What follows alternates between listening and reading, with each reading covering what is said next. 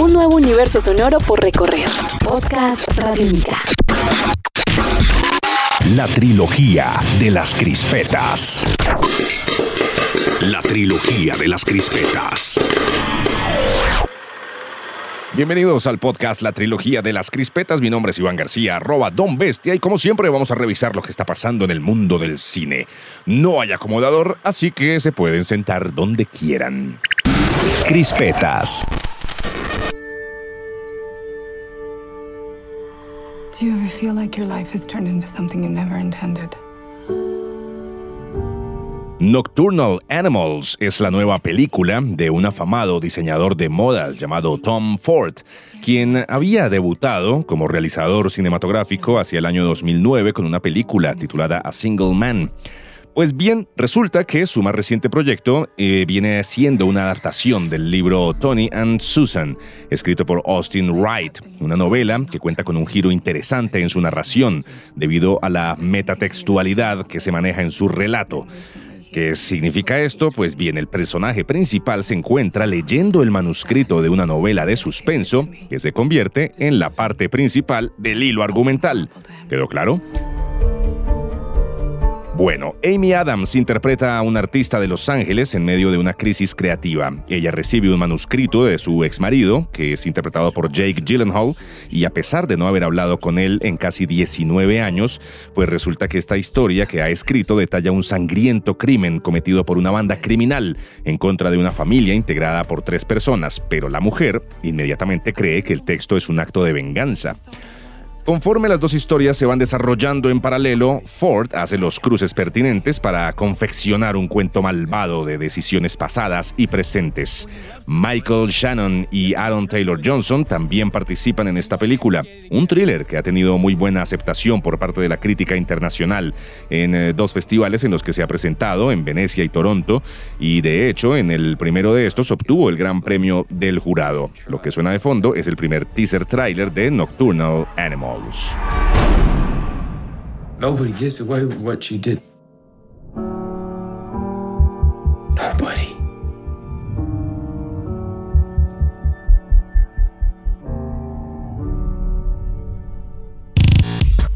Cada palabra que acá se diga es necesaria para tu cabeza. Podcast Radiónica.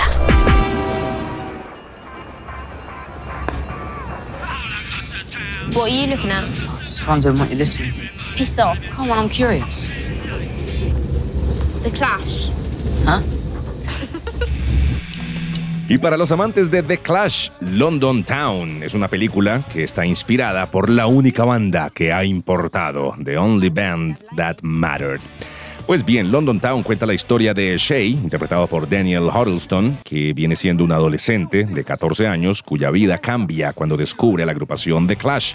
Este joven debe lidiar con sus conflictos familiares mientras se enreda por ahí con una chica punkera que lo lleva de la mano a lo más profundo de la escena punk y conoce nada más y nada menos que a Joe Strummer, quien viene siendo interpretado por el actor Jonathan Rice Meyer. No child of mine is going to live in a bloody squat with a bunch of hippies. We've got an obligation, the Clash has, to tell people to wake up. Wake the bloody hell up, people!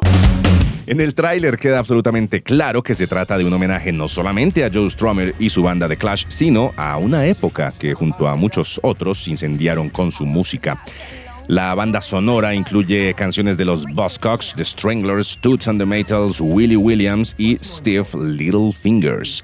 Una película dirigida por Derek Borte, que tuvo una premiere en el Festival de Los Ángeles y que se estrena en el Reino Unido en el mes de octubre. Vamos a ver si de pronto llega a nuestro país en algún momento London Town.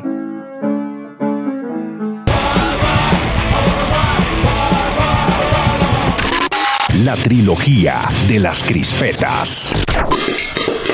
La trilogía de las crispetas.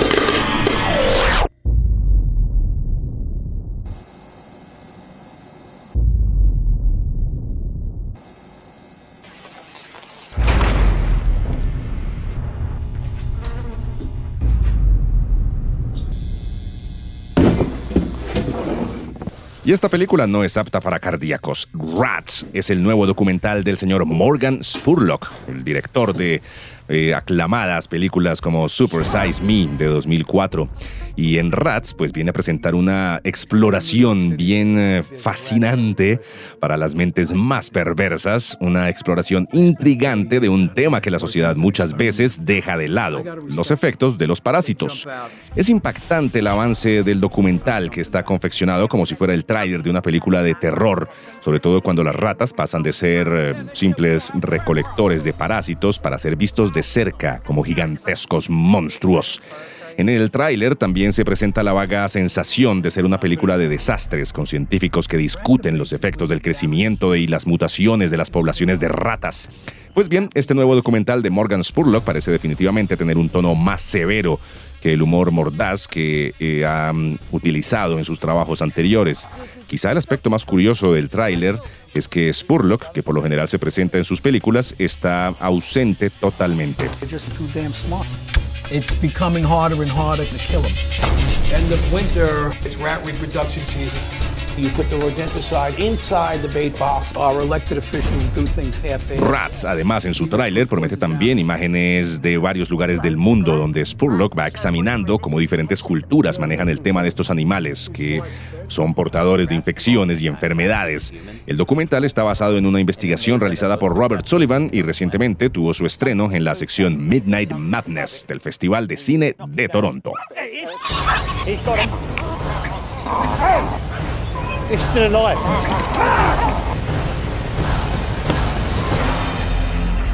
I'm no scientist. If we disappear,